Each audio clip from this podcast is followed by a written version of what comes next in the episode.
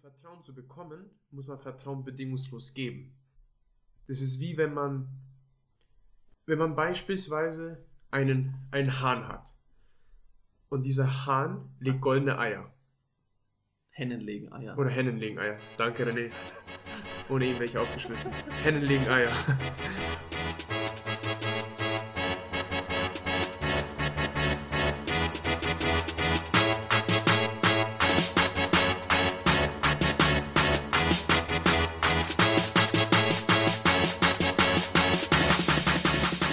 Leute, herzlich willkommen zu Think Inside the Box, der Podcast zu Fitness, Training, Coaching und alles rund um CrossFit von A bis Z mit Coach Kosic und René Marsching.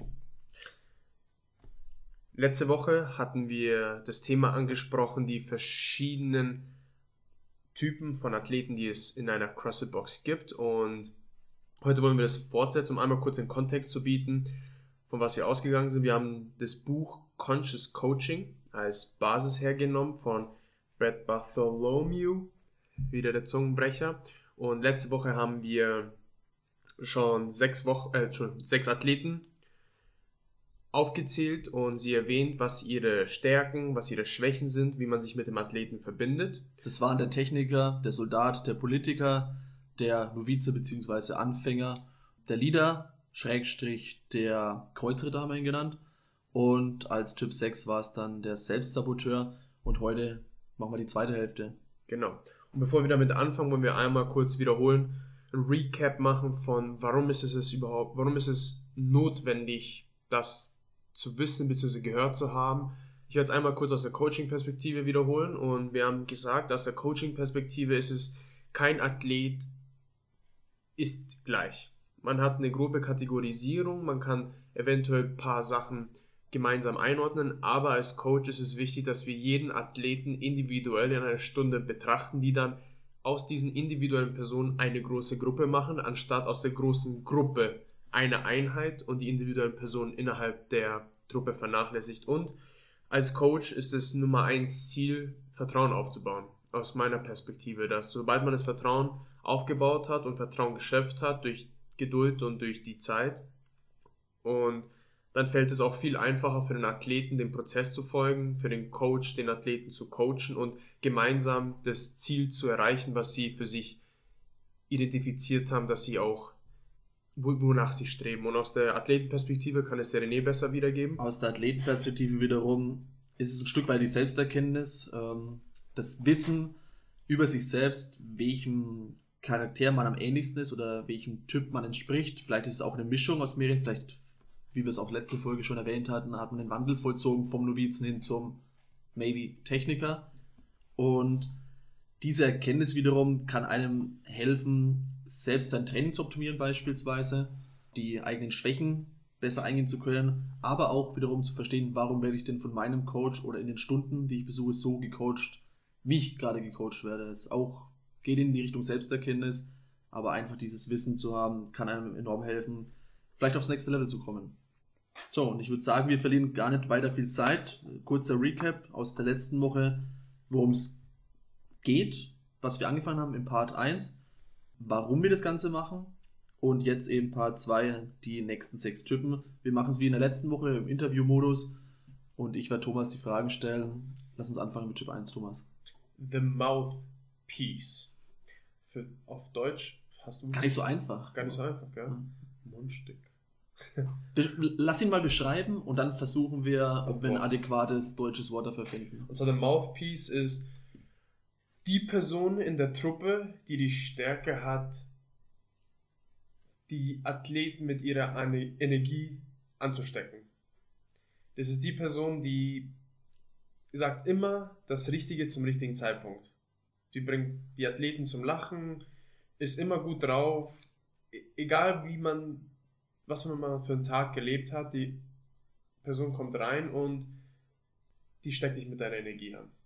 Mit der Energie, die die Person halt hat. Und sie kommt rein und ist niemals schlecht drauf, kaum schlecht drauf, hat immer den passenden Witz, ist wirklich eine Person, die man gerne um sich hat, die wirklich die ganze Trainingsatmosphäre aufhält.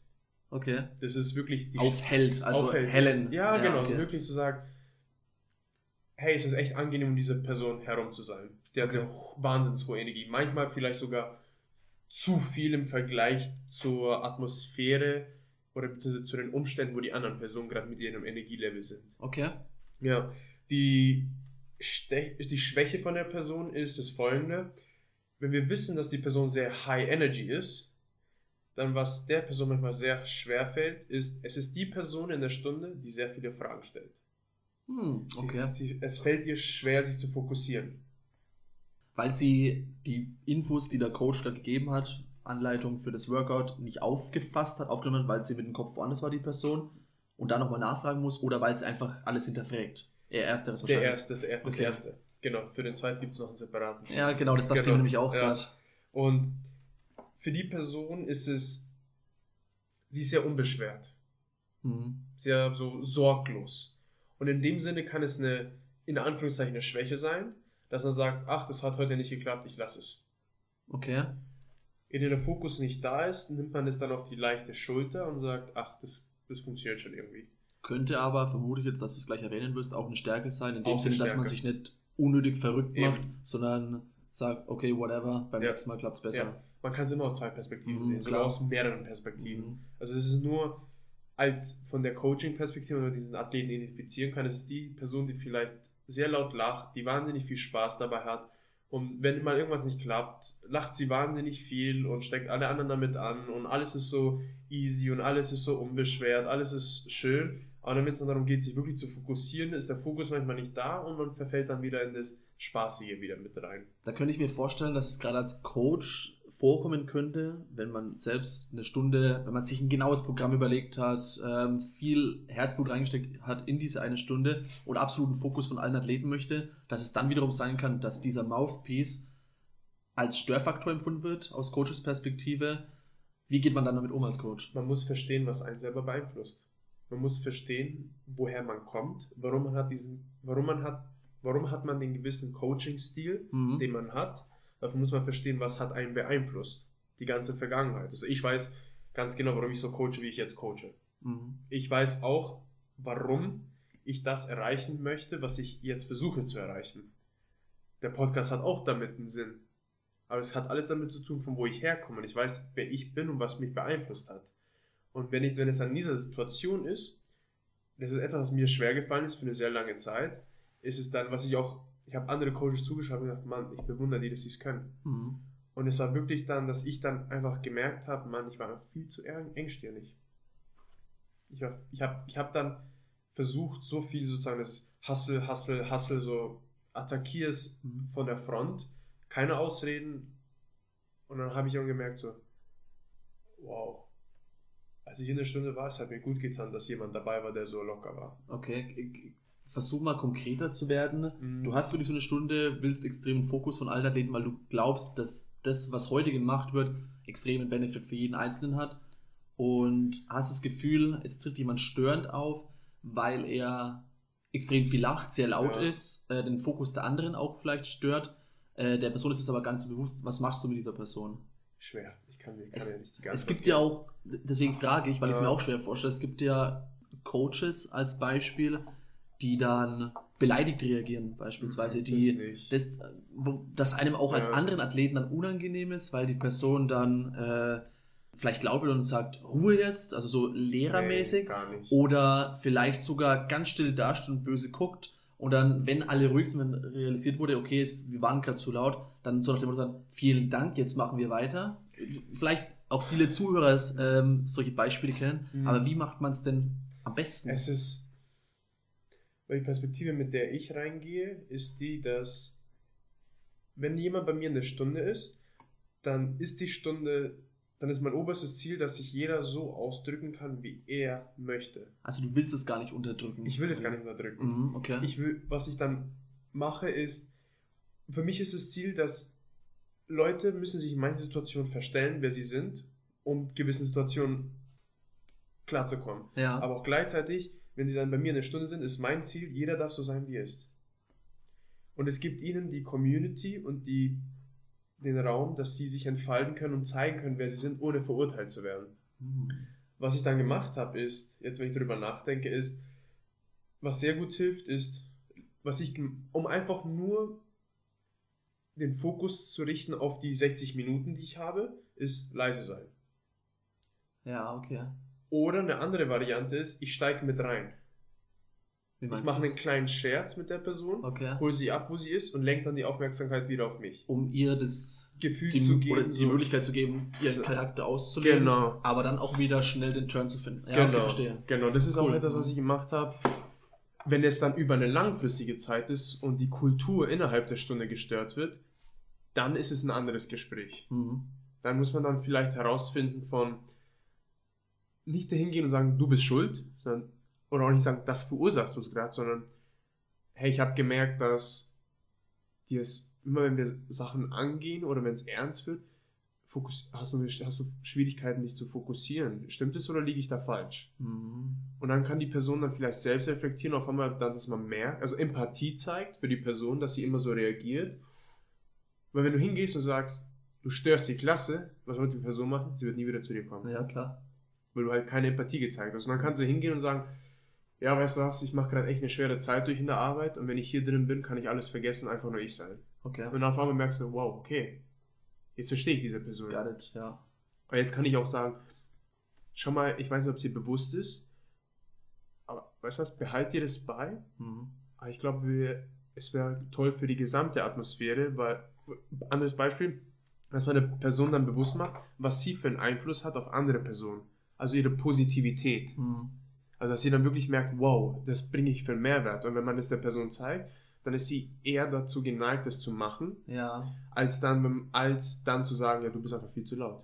ja. Merkst du das gerade? Aber auch nicht nur geneigt ist, das Genau. zu machen, sondern auch in den bewussten Genau. Kontext zu machen und vielleicht nicht zu übertreiben. Genau. Mhm. Sondern ihr auch zu merken, so, und auch dann hängt davon ab, wie die Person, wie die Person es aufnimmt, Mhm. ist, und dass man auch achtet, wie man es sagt, dass man dann sagt, hey, das, was du machst, du gibst eine Stunde wahnsinnig viel Lockerheit. Du hast eine Wahnsinnsenergie und du holst Leute ab. Und weil du gelacht hast, lachen andere Leute. Wenn es dann aber darum geht, dass wir uns fokussieren, lass uns doch mal so einen Deal vereinbaren. In der Zeit, wo es darum geht, sich zu fokussieren, dass jeder das mitbekommen muss, worum es geht, sind wir alle hochfokussiert. Aber dann, wenn wir zu der Aufgabe hingehen, übertragen wir die Lockerheit und aber auch den Fokus in eins rüber. Ja, cool.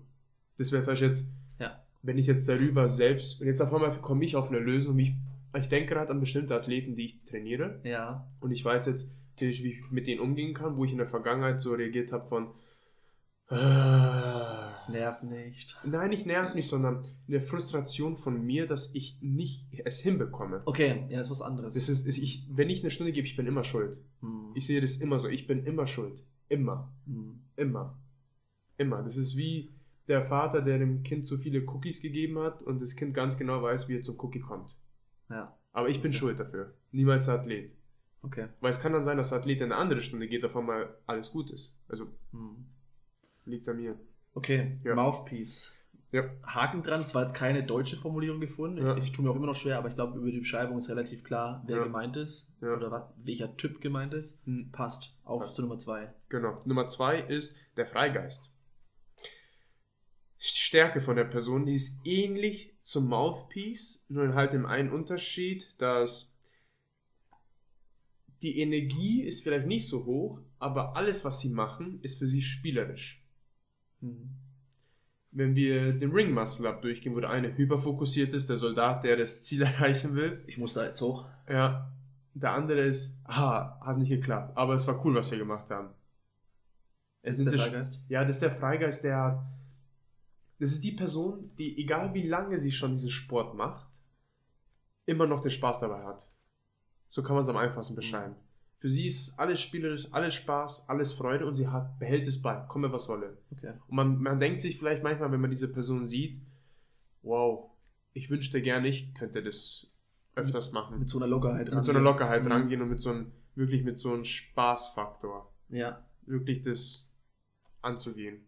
Ohne mit, anstatt mit so einem engen, fokussierten Faktor. Mhm. Würde ich jetzt einfach, einfach als Gezwungen Kontrast- vielleicht. Ja, gezwungen, besser. Ja. genau. Okay. Also sozusagen so eine Erwartung. okay. Ja, Schwäche von der Person ist auch wieder, ist der Fokus und die Aufmerksamkeit an die Aufgabe, die vollzogen werden soll. Wie kann man die Person oder wie kann die Person für sich selbst das realisieren und sagen, um in Zukunft einen besseren Fokus hinzubekommen, sollte ich das und das machen? Das ist eine gute Frage. Ich würde das, ich glaube, das ist etwas, was man langfristiger beobachten muss. Wenn man merkt, dass man oft etwas gemacht hat und immer wieder das gleiche Ergebnis bekommt, dann muss man sich hinterfragen, was man macht. Also muss man einen Prozess ändern. Mhm. Ja Irgendwas passt ja nicht dann. Genau, ist ja wie die Definition, weil ich meine, jeder, der CrossFit macht, auch wenn er die, einer sich ein bisschen mit diesen Typen identifizieren kann, der will auch Fortschritte machen. Ja, klar. Der will nicht Ein Jahr lang etwas machen Sport, und- ja. und sich denken, boah, ich bin immer noch an den gleichen, aber ne, ist immer noch alles drauf. Irgendwann wird es dann auch so, Ja. hey, ist echt scheiße, es macht Mhm. keinen Spaß mehr, ich werde nicht besser. ja, genau. Ist, es gibt die Definition von Albert Einstein und er sagt, das Gleiche zu tun, aber ein anderes Ergebnis zu erwarten, Wahnsinn. ist Wahnsinn. Mhm. Und das bedeutet, man muss es dem Athleten, beziehungsweise der Athlet muss es sich dann, muss halt den Prozess zurückgehen. Deswegen rate ich jeden, ein Trainingstagebuch zu führen. Dazu hat mich auch der René inspiriert gehabt. Und seitdem Wahnsinnswirkung für mich persönlich gehabt. Aber für den Athleten ist es dann etwas, worauf er zurückgehen kann, um es zu sehen, was er gemacht hat. Der Prozess, der zu den Resultaten geführt hat. Oder dass er einen Coach hat oder einen engen Trainingspartner, dem er sehr vertraut und ihn nach Feedback Ja. fragt. Ich glaube, das ist einer der, der greifbarsten Ratschläge, die wir geben können. Ein Trainingstagebuch, was jetzt nicht nur für den Typen Mhm. gilt. Generell wäre das eine Empfehlung, vermute ich mal. Ja. Aber gerade vielleicht für den Typen den meisten Benefit hat. Ja. Ja. Mhm. Das können wir mal. Das ist Wahnsinnsding. Ich glaube, es ist eine eigene Folge wert, ja. Trainingstagebuch. Ähm, vielleicht jetzt noch nicht die nächste, aber irgendwann mal. Ja. Weil es ja vielleicht nicht unbedingt, wie es ich oder auch du machen, äh, Papierform sein muss. Kann ja auch digitales sein. Es Digital. gibt ein paar coole Apps, wollte ich mir auch schon mal angucken, die dann auch direkt eine Auswertung machen, glaube ich, Ja. nach den Schwächen. 10 Physical Skills, die dann sagen, okay, hier Strength bist du ultra stark, dafür aber deine, deine Endurance, da müsstest du dran arbeiten. Die Ja. dann auch gleich eine Auswertung macht, okay, nächste Woche müsstest du das Workout machen, um dich da zu verbessern. Ja. Was eigentlich ganz cool ist, aber da finde ich gut. Ich halte es mal gedanklich hier auch auf dem Papier fest, Mhm. dass das auf jeden Fall eine eigene Folge wert wäre. Und wie kann man sich mit dem Athleten verbinden? Beziehungsweise verbinden, ich sage immer das Wort verbinden. Ich finde es nicht schlecht, das Ja. mal. Ich weiß, was du damit meinst. Ja. Ist, dass man sich bewusst macht, beziehungsweise dass man, wenn man versteht, wo der Athlet herkommt, dann möchte der Athlet auch einerseits diese Seite ein bisschen vom Coach sehen. Man sagt ja, Personen, die du magst, sind Personen, die so sind wie du Mhm. oder die du gerne sein möchtest. ja. Personen, die du nicht magst, sind Personen, die nicht so sind wie du oder die du nicht sein möchtest. Und wenn du das, diese, diesen Leitfaden benutzt, um an den Athleten ranzukommen, dann musst du verstehen, was möchte der, wer ist der Athlet, was, müsste, was möchte er vielleicht in mir sehen. Wenn, er, wenn ich bekannt bin als der strenge, disziplinierte Coach, dann will er von mir vielleicht auch die lockere Seite sehen und dann zu sagen, wow, okay, der ist doch nicht so, doch nicht so Willst du damit sagen, dass man sich als Coach vielleicht auch mal ein bisschen dem Athleten nach Nonstop. adaptieren muss? Aber nicht verstellen. Nicht vermutlich. verstellen, man bleibt authentisch. Ja. Man bleibt authentisch. Man bleibt seinen Werten authentisch. Aber wenn du jemand bist, der andere Bedürfnisse hat, dann passt du es dementsprechend an. Du musst dein Publikum kennen. Wenn du eine, wenn wir jetzt gerade einen Podcast machen und über alte Menschen und ihre Schwimmgewohnheiten reden. Ich möchte nicht wissen, wie du auf das Beispiel Ich gerade weiß kommst, aber strick's mal weiter. dann die Personen, die aber wirklich den Podcast anhören, die Athleten, die Coaches, die gerade angefangen haben und die Athleten, die Coaches werden möchten, Ja. die haben keinen Bezug dazu. Und wir denen das erzählen, die Gewohnheiten eines älteren Menschen beim Schwimmen, dann wird sich die Person denken, hallo, du musst doch wissen, wer ich bin, du musst doch meine Ja, Bedürfnisse kennen. okay, verstanden. Ich glaube, du hast es gerade verdeutlicht, Ja. was du meinst. Ja, Gut. Kenn Ja. dein Publikum. Genau, kenn dein Publikum. Du musst wissen, mit wem du umgehst. Und wie du das hinbekommst, ist, nimm einfach irgendeinen Drill, den du machst in der Klasse, Skill Practice oder irgendwas anderes und baue eine spielerische Seite mit rein, die gleichzeitig wieder die Adaption pusht, was man haben will. Okay. Also wirklich eine spielerische Seite von. Es kann etwas sein wie. Weißt du was? Jetzt, wenn wir den Bar Muscle Up machen, darfst du. Das hört sich jetzt wieder ernst an, aber es ist, ich kann es gerade nicht hundertprozentig widerspiegeln. Ist, wenn du den Bar Muscle Up machst, darfst du nicht meine Hand berühren. Aus welchem Grund? Die Person hebt die Füße über die Stange hoch, um Mhm. Schwung zu nehmen. Über die Klimmzugstange. Und dann kann man daraus ein Spiel machen. Das sagt, jedes Mal, wenn du es berührst, passiert das da. Hm. Das Dass er sagt, jedes Mal, wenn du es machst, kriege ich drei Burpees. Da hat Schönes er, Spiel. Ja, da kommt hat- Freude auf. ja, dann kommt man, dann sagt die Person, wow, ich bin verantwortlich, dass der Coach Burpees machen darf. Aber ich möchte es nicht. Dann kommt Ach, dass du als Coach dass ich als Coach Ja, Burpees das mache. wäre wiederum was anderes. Das wäre dann spielerisch wieder. Das, dann hätte die Person ein bisschen Spaß daran. Und dann machst du die Burpees, dann hast du eine lockere Seite Ja. gezeigt und dann sagst du, komm, jetzt komm nochmal. Aber ich schaffe ich schaff jetzt keine 30 Burpees, du musst dich jetzt Genau, anstrengen. genau. Ja, okay. Beispielsweise. Und dann nimmt die Person es dann auch ein bisschen witziger, also mit einem gewissen Humor sieht von mir die lockere Seite, aber auch gleichzeitig die Adaption, die ich von der Person sehen will. Coole Idee. Weil ja. schon, wenn ich jedes Mal das Bein hinhebe und sage, hat nicht geklappt, nochmal, ja. bei einem Soldaten könnte es vielleicht gehen. Wir sagen, oh Mann, okay, verstanden, nochmal. Ja. Cool. Ja, und das ist, glaube ich, ziemlich, zwei, ein ziemlich starker Kontrast, Mhm. den man nennen kann. Das war der Freigeist. Das war der Freigeist. Haken dran. Auf zum Underdog. Der Underdog. Jeder kann sich mit dem Underdog identifizieren. Jeder. Jeder. Jeder. Jetzt bin ich gespannt, okay. Ich nehme mal eine, wieder mich als Beispiel. Das ist eine mutige Aussage, ist dir bewusst, ne? Ich weiß. Okay.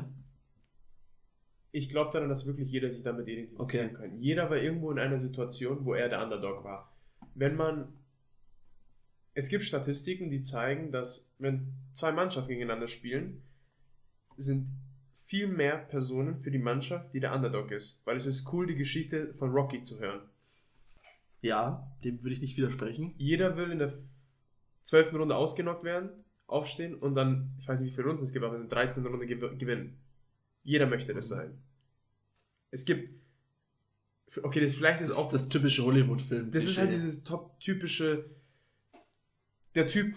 Das ist wie zum Beispiel bei den Games. Woher kam dieser Athlet her? Mhm. Prove them all wrong oder Ja. so. Oder Den, ken den kennt man nicht. Auf einmal ist er der Zweite. Tia Claire Toomey.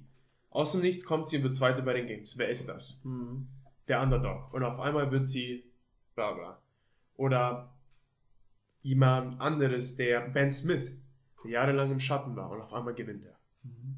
Das ist dann die Geschichte wirklich von der Person, die ruhig in der Ecke ist, die extrem hart arbeitet, härter arbeiten muss als wahrscheinlich alle anderen, Mhm. weil sie sich vielleicht nicht so als körperlich gesegnet Talentiert. sieht, talentiert Mhm. sieht im Vergleich zu anderen und ist halt extrem, hat halt einen Willen aus Stahl. Halt wirklich einen Wille aus Stahl. Das ist die Person, die sagt, weißt du was, heute nicht, aber irgendwann. Mhm. Okay. Ja.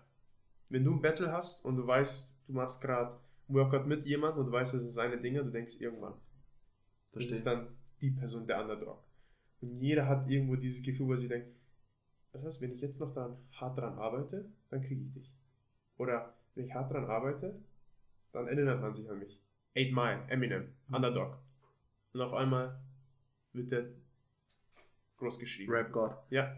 Es ist, es ist wirklich seine Geschichte. Der Underdog, der reinkommt und sagt, wer ist dieser weiße Typ?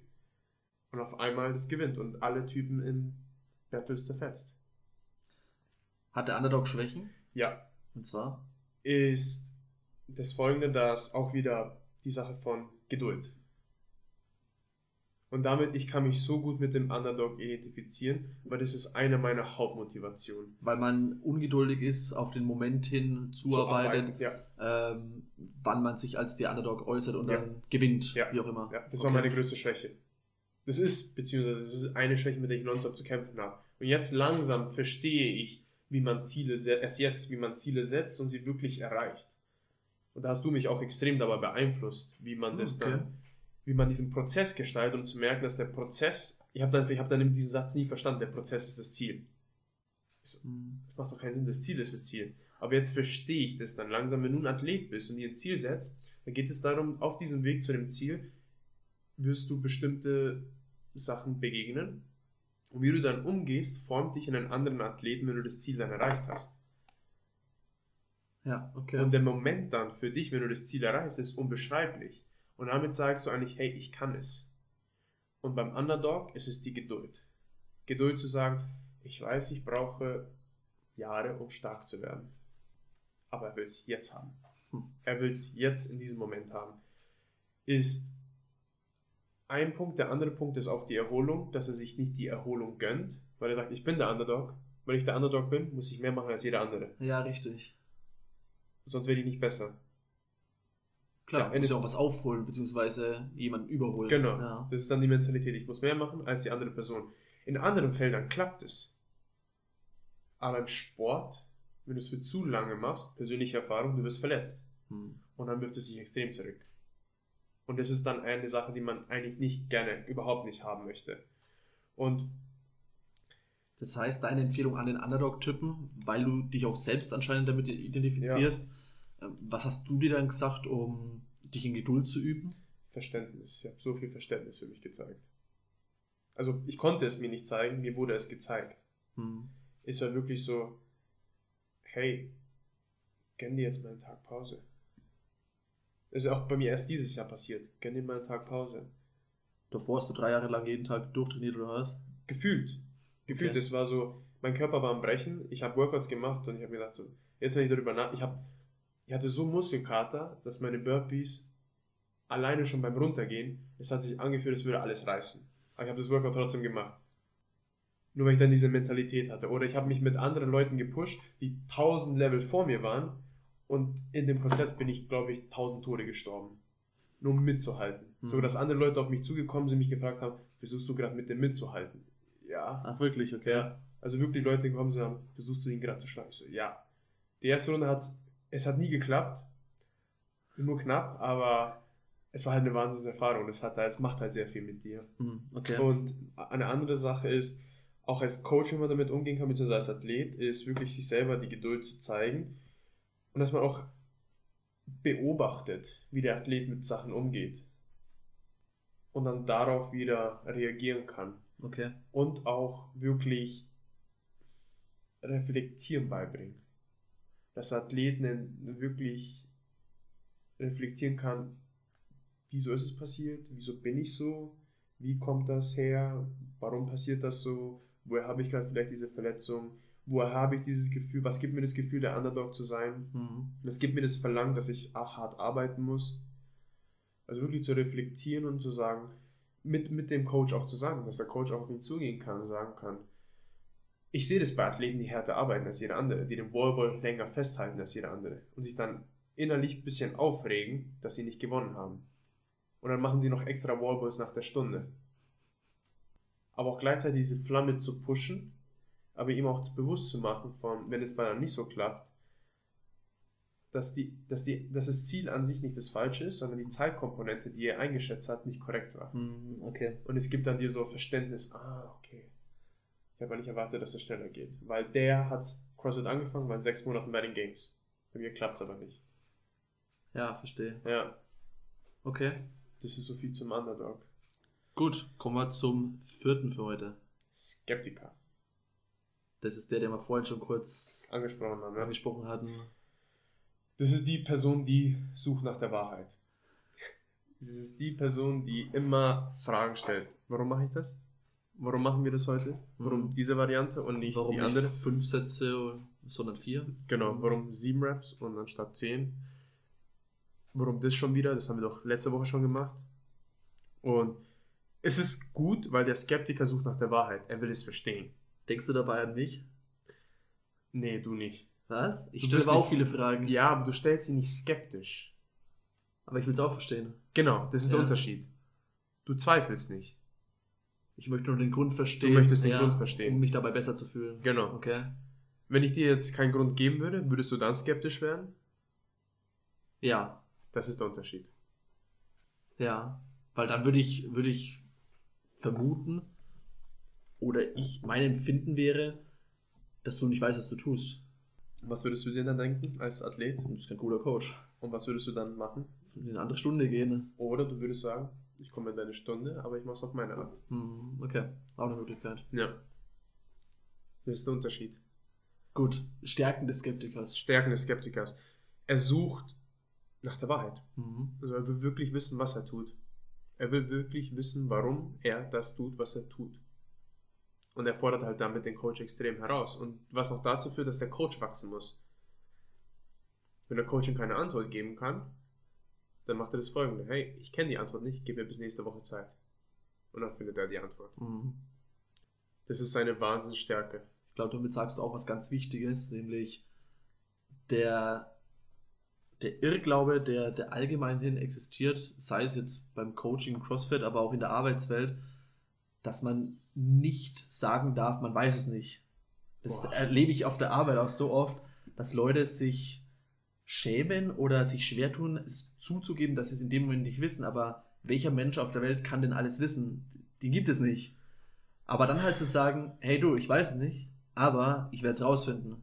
Das ist so eine plausible und völlig nachvollziehbare, legitime Antwort. Ja. Und das ist auch das, womit ich, zu kämpfen hatte. Also extrem. Extrem. Ich habe mich immer als, ich hatte die Ident- Identität als die Person, die versucht hat, immer alles zu wissen. Mhm. Und es gab eine Situation, wo ich dann wirklich zugeben musste, so, erstens, ich weiß es wirklich nicht. Und zweitens, ich habe mich vielleicht manchmal gezwungen, etwas zu wissen, was, ich, was mich persönlich gar nicht so geweckt hat, das zu wissen. Ja. Und das ist, es gibt da ein Buch, was ich gelesen habe, aber das können wir mal in eine andere Episode nennen. Aber das hat extrem, das hat extrem bei mir alles verändert, weil in dem Buch ging es halt einfach nur darum, dass jede Person, es geht um die Arbeitswelt, die sagt, jede Person macht einen zweiten Job in ihrem Job, für die sie nicht bezahlt wird. Und das ist die, dass man seine Schwächen versteckt. Hm, okay. Und das hat mich sehr zum Nachdenken gebracht. Und ich habe mir dann die Frage gestellt, wo versuche ich denn meine Schwächen, wenn ich in der Box bin und coache, zu verstecken? Und dann damit habe ich dann gemerkt, ich so, wow, indem ich versucht habe, diese Schwächen zu verstecken, habe ich ein bestimmtes Bild auf mich projiziert oder eine Erwartung, die ich niemals getreu werden konnte. Mhm. Und es hat mich dann extrem fertig gemacht, weil ich dann gemerkt habe, wieso klappt es nicht? Ich bin doch die Person. Und jetzt identifiziere ich mich mit der Person, die immer nach der Wahrheit sucht. Okay. Also nicht im Sinne vom Skeptiker, sondern immer die Person, die nach der Wahrheit sucht und dass, wenn ich meine Schwächen zeige, es andere dazu einlädt, auch ihre zu tun. Also ihre Schwächen kundzugeben und zu sagen, ich kenne es nicht, anstatt zu sagen, äh, ich kenne es nicht, ich kenne ich, ich kenn es, ich bin, es passt doch alles. Wieso, wieso, sprechen wir das Thema doch an? Ich habe doch gerade die Antwort gegeben. Anstatt zu sagen, das heißt, ich weiß es nicht. Ich arbeite noch dran. Hm. Und Okay. das war gerade, das, das war für mich so eine extreme Mindshift von meiner Identität, wie ich mich gesehen habe, und es hat mir so viel Freiheit gegeben. Hm. Ja. Schwächen des Skeptikers. Schwächen ist er überanalysiert. Ich, ich höre mich gerade selber reden. Er überanalysiert alles. Etwas ist nicht so gelaufen, wie es laufen sollte. Wieso? Denkt nach, nach, nach. Er analysiert es tot bis zu einem Punkt, wo es keinen Zweck mehr hat. Hm. er oder sie haben keine, haben nicht die Fähigkeit oder sehr schwer die Fähigkeit, Entscheidungen zu treffen und sie durchzuziehen. Und einer Sache zur Folge komme, was wolle. Wenn du skeptisch bist und die Sache folgst, dann fragst du dich, gibt es nicht was Besseres da draußen? Ja. Und dann ist dann die Verlockung sehr hoch, dass man nach etwas außen sucht, um nach einem kurzen, schnellen Fix, um schnell an das Ziel zu kommen, damit man nicht so viel Zeit aufopfern muss. Hm. Auch wieder ein Thema Ungeduld. Ja. Aber, das, aber an sich ist die Wahrheit, um stärker zu werden, musst du schwer heben. Oft. Ja. Und für lange Zeit. Aber Skeptiker, damit identifiziere ich mich immer. Ich frage mich immer, gibt es nicht irgendeinen Weg, es besser zu machen? Gibt es nicht irgendeinen Weg, das, was wir machen, effizienter zu machen? Gibt es nicht irgendeinen Weg, das, was ich jetzt tue, effizienter zu machen, Ja, ich schneller zu erkenne dich machen? auch wieder. Ja. Das ist, das ist, das, ich bin das nonstop in meinem Kopf. Und aber wie man sich mit diesem Athleten verbindet und wie man eine Beziehung aufbaut, ist, man muss verstehen, woher sie herkommen. Es hat wirklich bei jedem Athleten hatte so viel zu tun, zu verstehen, woher der Athlet herkommt. Wenn man mich jetzt nimmt, ich wusste, ich bin eine Mischung aus Underdog und Skeptiker. Und ich musste für alles hart arbeiten. Und ich bin immer extrem skeptisch, wenn es dann darum geht, nicht etwas Sachen anzunehmen, sondern in dem Sinne von bei meiner Sache dran zu bleiben. Weil ich mir dann überlege, vielleicht ist die Sache eigentlich gut, nur ich war noch nicht diszipliniert genug, es durchzuziehen.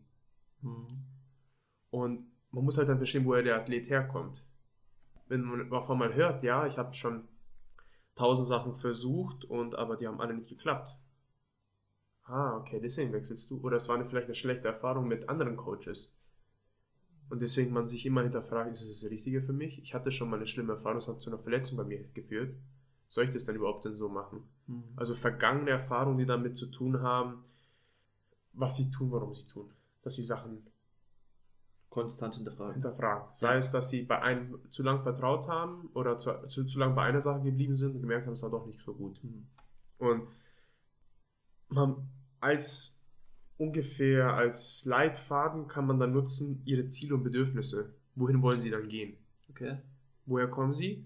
Woher wollen sie gehen? Und wenn du dann denen Kontext bieten kannst, wohin sie gehen wollen, warum sie so skeptisch sind oder so viel hinterfragen und dann ihnen den Grund nennst, wie das ihnen helfen kann, dahin zu kommen, wie sie hinkommen und ihnen gleichzeitig ein bisschen Freiheit gibt, Mhm. ohne dass es so fest ist, dass sie auch ein gewisses Maß an Kontrolle darüber haben, dann, dann haben sie das Gefühl von Erleichterung und Freiheit und Vertrauen dem Coach gegenüber zu sagen, hey, ich bin mir nicht sicher, ob das gerade funktioniert. Lass uns Okay. doch mal anschauen. Ja.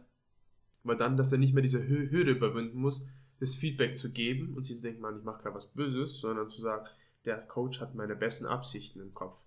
Und er hat zu mir letztens gesagt, dass wenn es etwas nicht läuft, kann ich es anpassen, ich habe die Freiheit, aber ich glaube an sich, wie es jetzt gerade läuft, es hat vorher funktioniert, jetzt nicht mehr, jetzt müssen wir was ändern. Mhm. Okay. Da muss dann der Coach komplett offen dafür sein.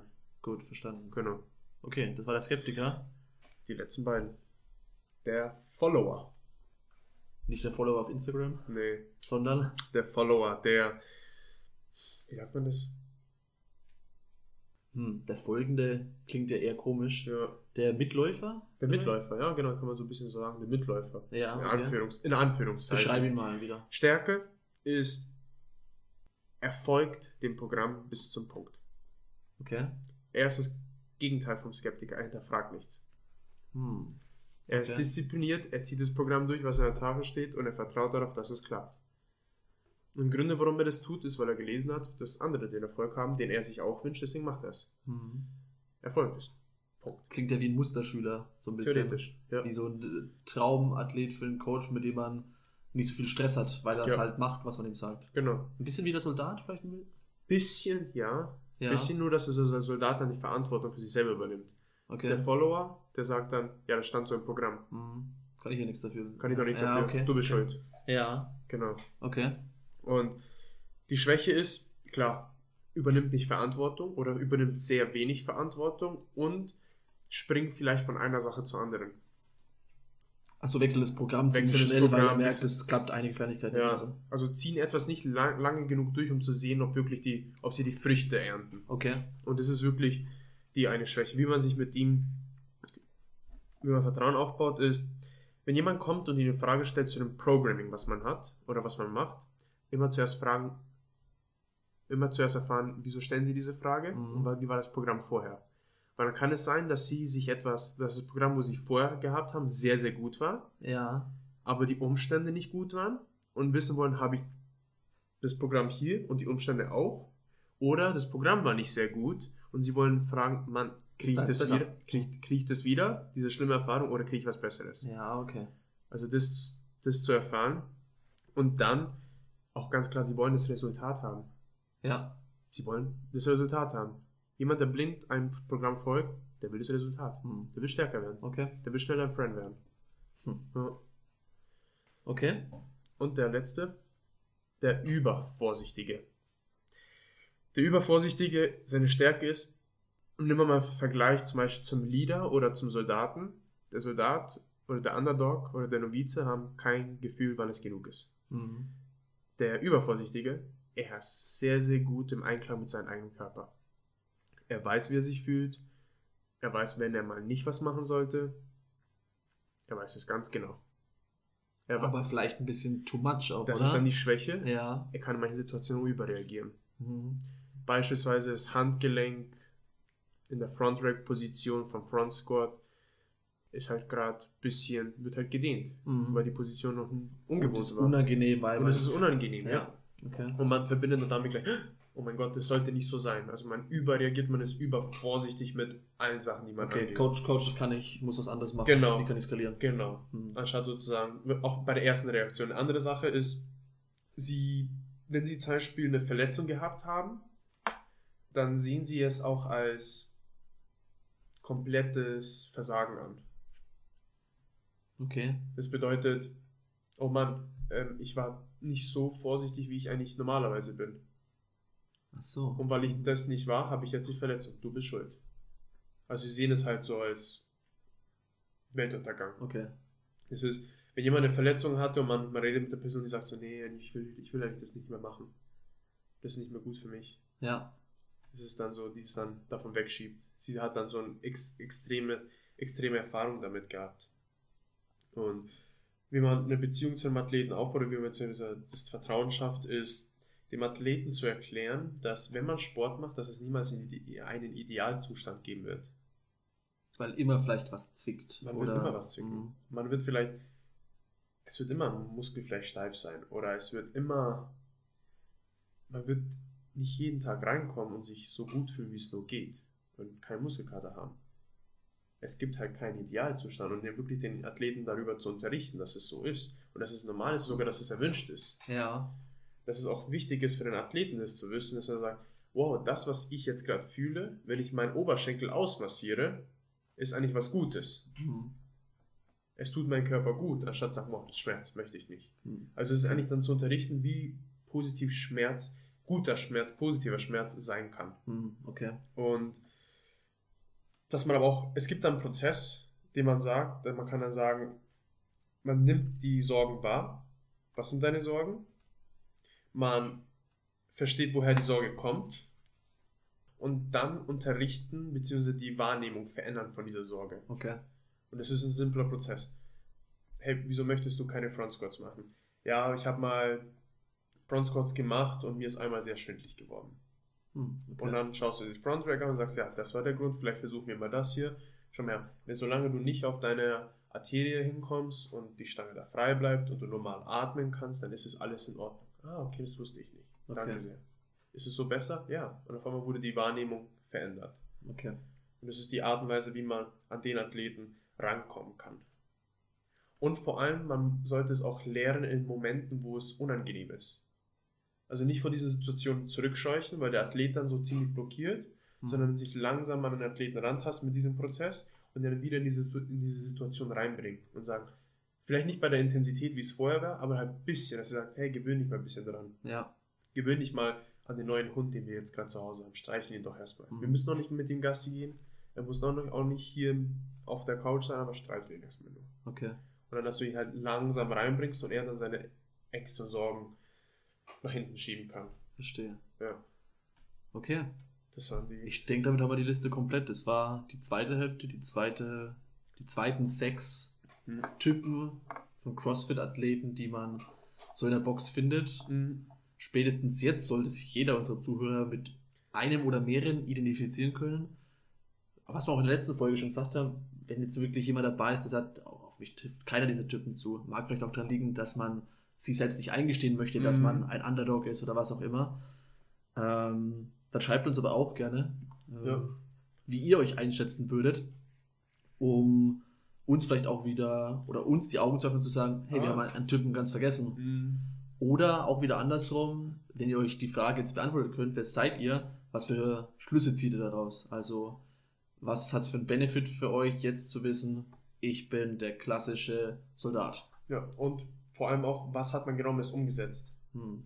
Es ist cool, einen Podcast anzuhören, aber dann es nicht daraus was zu machen. Deswegen ist es auch wirklich wichtig von uns der Appell, wenn ihr es anhört, nutzt es für euch. Geht dann nach der Viertelstunde in euch. Ja, und ja. versucht euch die Fragen zu beantworten, die wir euch mit an die Hand geben. Ja. Das nächste Mal, wenn die Stunde dann da ist oder man in der Box ist, man eine Situation hat, okay, wie habe ich letztes Mal darauf reagiert, wie möchte ich heute reagieren? Nächstes Level erreichen. Ja. Und das kann man auf alles anwenden. Mhm. Ja.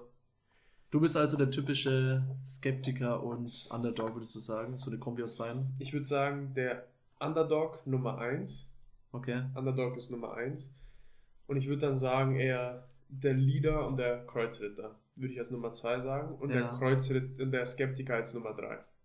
Okay. Ja. Hm. In dieser Reihenfolge. Okay. Ja. Also man sieht auch, es ist eine Möglichkeit oder eine Kombination aus allen dreien. Es gibt auch, es gibt, ich würde sagen, es gibt eine Hierarchie, hm. mit der man sich am meisten. Irgendwas ist am meisten genau. Das ist ja auch bei Persönlichkeitsmodellen so. Da gibt es auch verschiedene. Das Ocean-Modell zum Beispiel oder das typische Farbmodell. Bist du ein roter, grüner, blauer, gelber Typ? Und dann kriegt man einen Fragebogen, gibt es auch im Internet. Mhm. Finde ich ganz interessant. Ähm, können wir vielleicht auch mal nochmal separat beleuchten.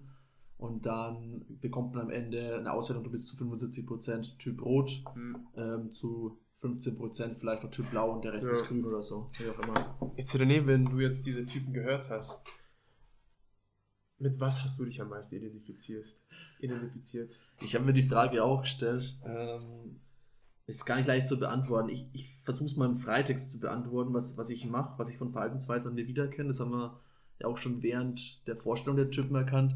Ich stelle viele Fragen, weil ich gerne verstehen möchte, warum sagst du mir jetzt als Coach, ich muss es so und so machen oder soll, oder soll mit dem Gewicht runtergehen?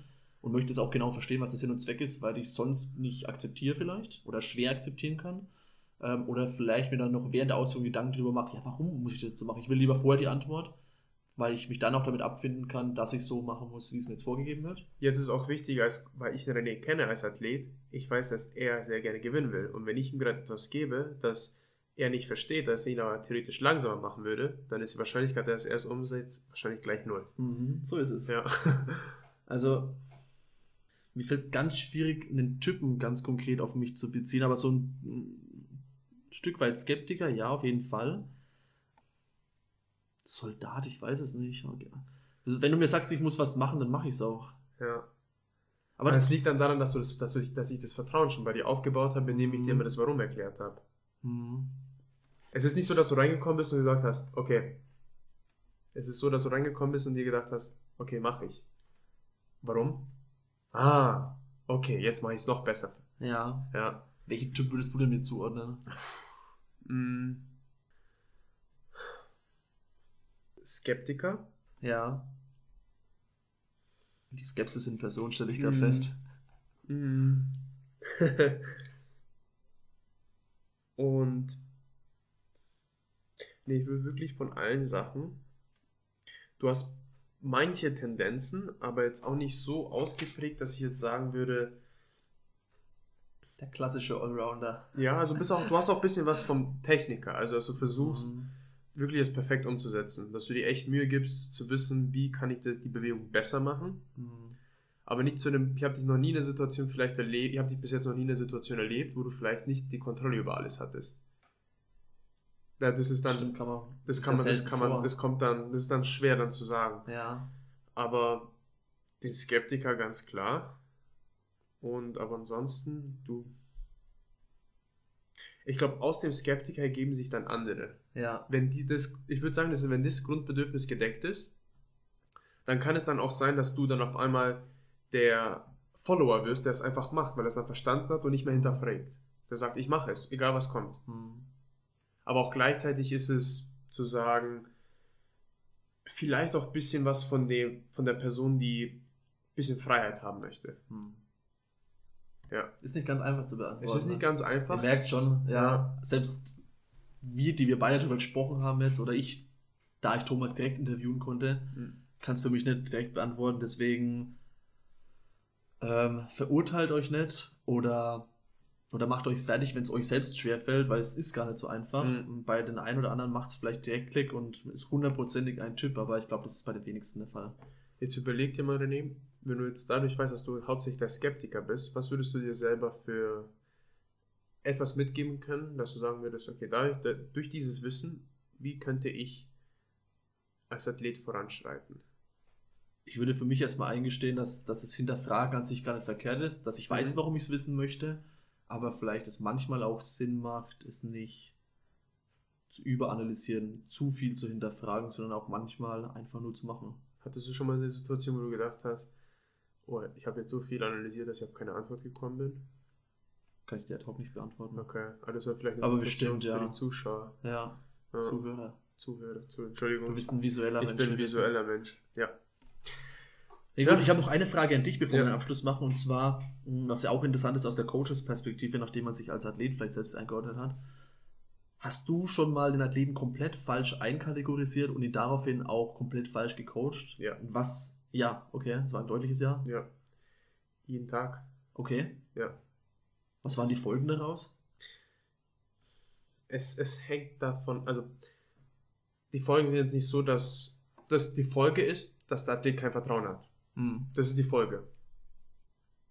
Der Athlet hat kein Vertrauen. Und Weil er sich eben nicht abgeholt fühlt, weil du nicht auf seinen Typ eingehst. genau. Mhm. Und was dann passiert ist, wenn nicht diese, dieses Fundament von Vertrauen besteht, dann ist es unmöglich, fast unmöglich, das gemeinsame Ziel zu erreichen. Mhm. Außer man sagt, was was, ich benutze dich, du benutzt mich für unsere eigensinnigen Zwecke, aber wir ziehen es durch. Aber das ist, das ist der Kampf, den man jeden Tag hat als Coach. Mhm. Jeden Tag. Es kann sein, dass eine Person in den Raum kommt, die man nicht kennt. Und ganz wichtig für alle Coaches, vor allem die Personen, die am, die am Anfang sind, Vertrauen dauert. Kleines Geheimnis für Coaches. Um Vertrauen zu bekommen, gebe es blind. Weil wenn man viele hinge viele kommen her und sagen, was hast du musst auch mein Vertrauen erarbeiten. Wie soll ich dir vertrauen, dass du wirklich das machst, was ich dir sage oder sonst irgendwas? Aber auch gleichzeitig, um Vertrauen zu bekommen, muss man Vertrauen bedingungslos geben. Das ist wie wenn man, wenn man beispielsweise einen, einen Hahn hat. Und dieser Hahn legt goldene Eier. Hennen legen Eier. Oder Hennen legen Eier. Danke, René. Ohne ihn wäre ich aufgeschmissen. Hennen legen Eier. Und es ist jedes Mal ein goldenes Ei, was dabei rauskommt. Das goldene Ei ist das, was wir wollen. Das ist das Resultat als Coaches. Aber die Henne ist das Vertrauen. Und es bedeutet, damit man mehr von dem Produkt hat, von dem Resultat, müssen wir mehr in das Produktionsgut investieren, in die Henne. Ich muss es besser pflegen. Ich muss schauen, dass es ihr gut geht. Ich muss ihr das Vertrauen geben. Ich muss ihr wirklich sagen, ich glaube an dich. Mhm. Und erst dann kann der Athlet auch dann seine Seite zeigen. Aber wenn man nicht mit dieser Perspektive rangeht und sich nicht an den Athleten anpasst, dann wird es niemals so weit kommen, dass der Athlet dir vertraut. Und diese Situation erlebe ich jeden Tag, wo ich dann merke, ah, ich hätte besser reagieren können. Oder, ah, okay, jetzt habe ich wieder so reagiert, wie kann ich das nächste Mal anders machen? Mhm. Und das ist, das, das erlebt man jeden Tag. Also während wir so eine Episode aufzeichnen, mache ich mir auch immer Notizen, habe mein, oder wir beide haben unsere Zettel vor uns liegen mit unserer Agenda, welche Punkte wir ansprechen wollen. Und ich mache mir auch Notizen zu vielleicht Versprechern oder sowas an bestimmten Zeitpunkten, ähm, auf die man nochmal im Nachgang achten muss, wenn man die Folge aufbereitet. Aber auch, was wir erwähnt haben, was Potenzial für eine neue Folge hat und was wir mit der zweiten Episode einführen oder eingeführt haben, besser gesagt, ist ähm, Words of the Day, also angelehnt an Worker of the Day, logischerweise. Und ein Zitat ist in der Folge viel, das wir damit reinbringen, einfach weil es eine gewisse Ausdrucksstärke hat. Und heute war das erste, was ich mir aufgeschrieben hatte, das Zitat von Einstein. Äh, Wahnsinn ist, immer wieder das Gleiche zu tun und unterschiedliche Resultate ähm, zu erwarten. Dann hatte ich jetzt noch aufgeschrieben, du willst vertrauen, gebe es blind und bedingungslos. Jetzt tendiere ich gerade dazu zu sagen, die Henne ist das Vertrauen. Das- Pflege sie. ja. Ich glaube, das wird viel Aufmerksamkeit, das wird die Neugierde wecken. Ich schreibe es mit dazu. Ja. Ich schreibe es mit dazu. Die Henne ist das Vertrauen. Um den Kontext zu verstehen, müsst ihr halt die Folge anhören. ne? So ist es.